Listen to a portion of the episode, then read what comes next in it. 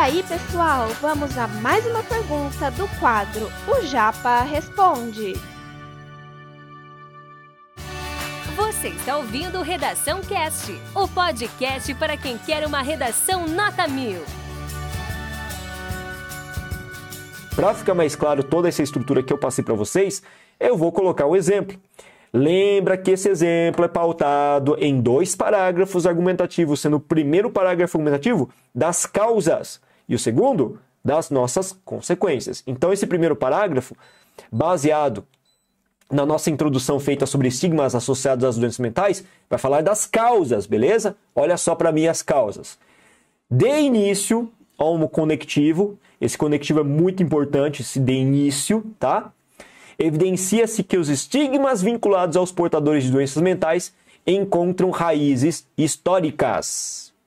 Veja, de início, evidencia que os estigmas vinculados aos portadores de doenças mentais encontram raízes históricas. O que, que esse tópico frasal está fazendo?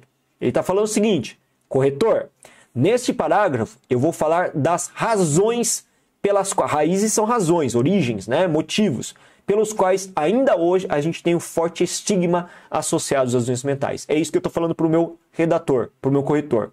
Professor, pode ser de forma mais genérica e simples? Claro que pode. De início, evidencia-se que os estigmas vinculados aos portadores de doenças mentais são causados por alguns fatores. Ó, só isso. Só isso. Aí você começa a elencar esses fatores. Veja que não é, precisa ser complexo assim também. Pode ser mais simples, mais objetivo, até porque você tem um número limitado de linhas, você pode reduzir de acordo com o número de linhas, tá? Continuando, então, eu estou me comprometendo a falar da origem histórica do problema. Por que historicamente as pessoas têm preconceito contra os doentes mentais? Vamos ver? Segundo período, em verde é o repertório.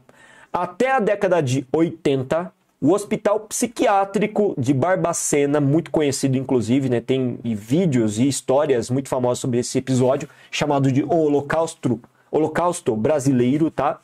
Até a década de 80, o Hospital Psiquiátrico em Barbacena, Minas Gerais, abrigou milhares de cidadãos considerados loucos, os quais eram isolados nesse local e submetidos a tratamentos desumanos justamente pelo fato de sofrerem de algum distúrbio neurológico mal compreendido.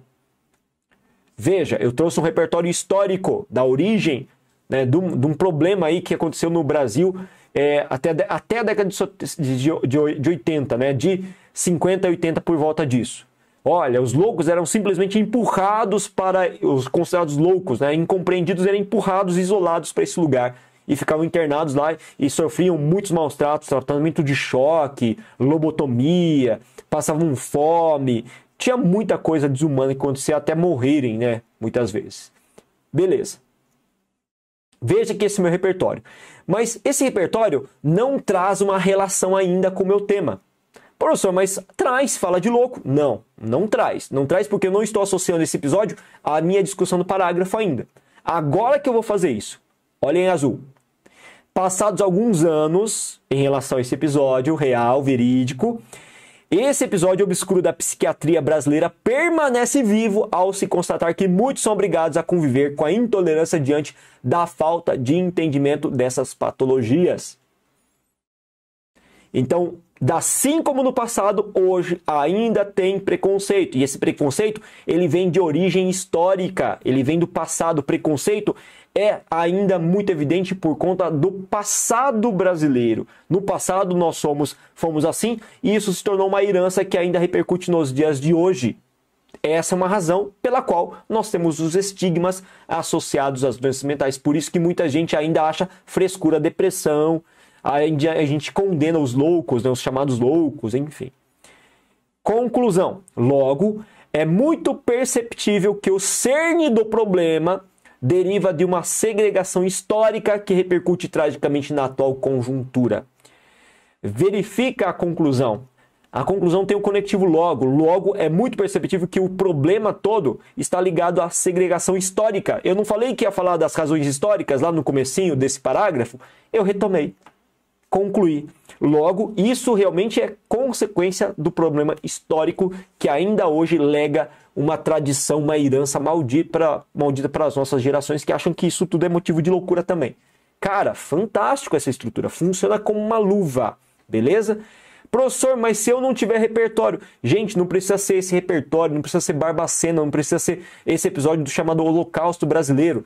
Se você, você não se lembra de um filme, nesse no ano passado, né, no ano período, período anterior à pandemia, nós tivemos um filme que muita gente assistiu, que ficou endoidecido, que falou, nossa, fantástico esse filme, que vem, foi vencedor de diversos prêmios, que o Joaquim Phoenix venceu também de melhor ator no Oscar, que foi o Coringa, gente.